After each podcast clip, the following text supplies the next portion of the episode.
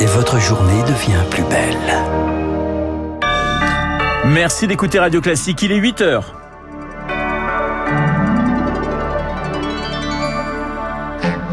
La matinale de Radio Classique avec Renaud Blanc. Faut-il interdire l'accès aux massifs forestiers pour limiter le risque d'incendie cet été? La préfecture du Gard y réfléchit. Emmanuel Macron est sur place aujourd'hui. Le harcèlement scolaire est-il en train de devenir un phénomène de société? Le suicide de l'INSEE, 13 ans, dans le Pas-de-Calais, remet la question en pleine lumière. Et puis, nous irons à la fin de ce journal à Roland-Garros, plus aucun Français en lice pour euh, le troisième tour.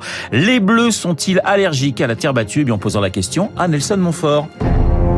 Radio Classique. Et le journal de 8 heures nous est présenté par Lucille Bréau. Bonjour Lucille. Bonjour Renaud, bonjour à tous. Emmanuel Macron sur le front de la lutte contre les incendies dans le Gard. Le chef de l'État attendu près de Nîmes, il lancera officiellement la météo des forêts, une nouvelle carte de prévision à l'échelle départementale présentant le degré de risque par un code allant du vert au rouge. Dans le Gard, la préfecture envisage d'interdire tout bonnement l'accès au massif du 15 juin au 15 septembre en cas de risque élevé d'incendie. Une bonne idée pour le lieutenant-colonel Éric Agrinier, chef de la communication des pompiers du Gard. Il ne faut rien s'interdire. Lorsque l'on avancera au fil du temps dans ce qu'on appelle la saison estivale, euh, qui débute en juin et qui peut se terminer maintenant en septembre, octobre, puisque dans les départements du Sud, il fait très beau même en octobre.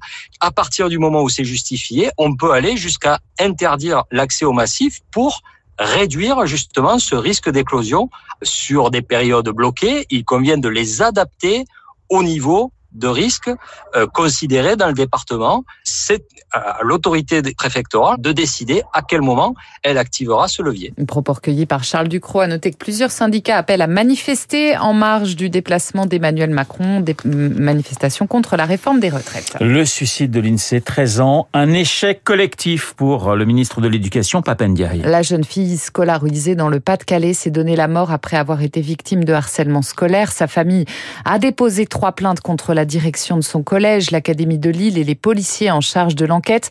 Une quatrième plainte vise Facebook. L'INSEE était harcelé sur les réseaux sociaux par ses camarades. Pour leur envoyer le président de l'association Les Papillons, c'est un véritable phénomène de société. C'est pas qu'un simple fait divers, c'est euh, la multiplication c'est aussi un fléau qui n'est pas suffisamment pris en compte. C'est, euh, il faut le dire, euh, un phénomène de société parce qu'on estime qu'il y a environ un million d'enfants qui sont victimes de harcèlement scolaire, c'est-à-dire euh, quasiment 12% des enfants qui sont dans les écoles qui sont victimes de harcèlement scolaire. C'est un phénomène de société parce que justement derrière, ça entraîne pour les enfants une perte de confiance en soi, ça entraîne une perte de chance finalement dans la vie et c'est pour ça que la société doit vraiment regarder en face ce phénomène. Les enfants ont le droit à une scolarité sans harcèlement, mais ça, c'est le rôle des adultes de leur permettre d'avoir ce droit-là. Propos recueillis par Lucie Dupressoir. Notez que dans la soirée, Papendia a annoncé un nouveau train de mesures pour lutter contre le harcèlement, le renforcement des subventions aux associations, le rappel de la loi à tous les chefs d'établissement. Il échangera également avec les principaux responsables des réseaux sociaux. Le Conseil d'État donne deux mois au gouvernement, deux mois pour instaurer le contrôle technique des deux roues. La France a toujours rechigné à appliquer cette obligation européenne. Cela concerne les plus de 125 cm3. Le musée Van Gogh d'Amsterdam, Lucille, eh bien ce musée fête ses 50 ans. Une barbe rousse, un esprit torturé, mais surtout tant de chefs-d'œuvre. Vincent Van Gogh est l'un des peintres les plus connus au monde, artiste fou de la nature qui en a inspiré tant d'autres. Victoire Fort. C'est le neveu du peintre qui est à l'initiative de ce musée. Il s'appelait Vincent Van Gogh, lui aussi. Le voici en 1960. Le peintre est mort quand j'avais six mois. J'ai grandi parmi les tableaux, les vergers en fleurs, les mangeurs de pommes de terre et d'autres. Il demande à l'État néerlandais de construire un musée. En échange, le fonds de la famille a été prêté de façon permanente. Nienke Bakker, conservatrice au musée Van Gogh. Ça a été très important pour la ville d'Amsterdam parce que ça a été tout de suite un succès. Nous avons reçu 53 millions de visiteurs dans ces 50 ans. 200 peintures, 500 dessins et toute sa correspondance sont à Amsterdam. Dès le début, le musée veut casser un cliché. C'est un peu le mythe de Van Gogh. Il était un artiste maudit qui créait grâce aux problèmes mentaux. C'est vraiment faux et c'est cette image qu'on essaye de briser. Et c'est un artiste et c'est très très clair dans ses lettres qui sont de la littérature, qui sont extrêmement belles. Un artiste tout court. Pour son anniversaire, le musée propose une exposition sur les deux derniers mois de la vie de Van Gogh, les œuvres d'Auvers-sur-Oise. L'exposition sera ensuite visible au musée d'Orsay à Paris en octobre. Les 50 ans du musée Van Gogh racontés par Victoire Fort. 8h05 sur Radio Classique. Direction à présent la porte d'Auteuil, Roland Garros et les internationaux de France. Lucille, hier s'est déroulé l'un des matchs les plus longs de l'histoire du tournoi. 5h26 de jeu sur le cours. Suzanne Langlaine et la victoire de l'Allemand Daniel Altmaier sur la tête de série numéro 8 du tournoi. Yannick Sinner, qualification également de Casper Ruud et d'Alexander Zverev. Ça passe sans souci chez les femmes pour Iga Swiatek et Hans Schaber a noté qu'il n'y a plus aucun Français Renault dans le tournoi. Bonjour Nelson Montfort. Bonjour Renaud, bonjour à vous tous. Spécialiste du tennis, journaliste sur France Télévisions. On va débuter par le sujet qui fâche. Côté français, la terre battue de Roland Garros ressemble à la morne plaine de Waterloo. Il n'y a plus aucun tricolore au troisième tour, tant chez les garçons que chez les filles. Qu'est-ce qui se passe, Nelson? Il se passe tout simplement que ça a l'air pire d'année en année. L'année dernière, on disait plus de Français en deuxième semaine. Cette fois-ci, on dit plus de Français au bout de cinq jours de la première semaine. Ce n'est jamais arrivé. Enfin, à ma connaissance, ce n'est jamais arrivé depuis que depuis que Noé a jeté l'encre, si vous voulez. C'est si vous, si vous passez cette expression, c'est vraiment une c'est vraiment une catastrophe parce que là, en plus, c'est quasi euh, c'est quasi permanent maintenant. Ça arrive d'année en année. Je pense malheureusement que les, spectateurs qui viennent au tournoi de tennis de Roland Garros ne, ne, viennent plus pour regarder les, les, joueurs français. On dit parfois que le tournoi est plus important que les joueurs. Ben là, nous sommes en plein dedans. Alors, il y a un match quand même qui a été totalement incroyable hier, qui, qui était sur le Suzanne Langlaine, un cours que vous appréciez particulièrement. Un match entre l'Italien Sinner et l'Allemand Altmaier. Il y avait une ambiance de dingue là encore. Oui, comme quoi justement on peut s'intéresser à ce tournoi euh, sans, la, sans, comment, sans particulièrement encourager nos propres représentants qui de toute manière ne sont plus là.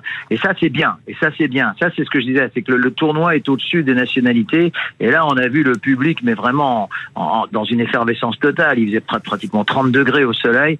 Un match que vous l'avez dit il y a quelques instants, qui a duré 5 heures et demie ou de quelque chose de ce genre, entre deux joueurs en plus qui ne sont pas quand même hyper hyper connus du, du grand public. Et ça, c'est le tennis euh, que l'on aime. Ce que l'on aime, ce sont ce qu'on en aime moins, pardon, ce sont les, les sifflets qui ont accompagné la victoire de l'Américain Taylor Fritz sur le dernier Français en lice euh, hier soir, Arthur. Euh, Rinderknecht, mais enfin voilà, ainsi, ainsi va la vie parfois des, des supporters de sport. On entend votre déception, Nelson. Alors, quels sont les matchs à suivre aujourd'hui? C'est le début du troisième tour.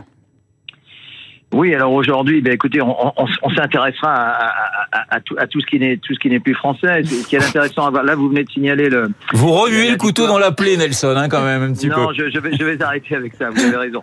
Je... le rendez-vous l'année prochaine. Euh, non, euh, euh, on, on, vous avez signalé là le, la victoire du, du Norvégien Casper Ruud. Il jouera demain, lui, mais c'est vraiment un outsider très intéressant à suivre. Si on voit le tableau, il a un tableau plus dégagé qu'à gauche. Alors à gauche, on va retrouver euh, l'Espagnol Carlos Alcaraz, justement aujourd'hui, Carlito pour les pour les intimes. Alors il y a quelques petites quelques petites failles dans la dans la muraille. Là l'autre jour, il a perdu un set. Si vous voulez, il y a, y, y a, pas mal de personnes qui le comparent déjà à Rafael Nadal au même âge, ce n'est pas Rafael Nadal. Au même âge, ce n'est pas Rafael Nadal. D'ailleurs, à son âge, Rafael Nadal avait déjà gagné le tournoi deux fois.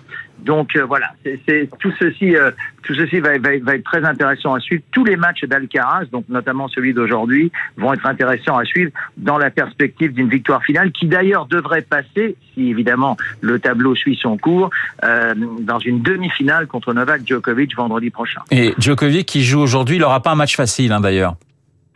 Non, mais de toute manière, aujourd'hui, tous les matchs sont compliqués. Djokovic plus le jeune homme fringant euh, d'il y, y, a encore quelques années. L'autre jour, euh, contre le modeste hongrois Fuskovic, le premier set a duré 1h20, Renaud. Le premier set a duré 1h20, vous ouais. imaginez seulement.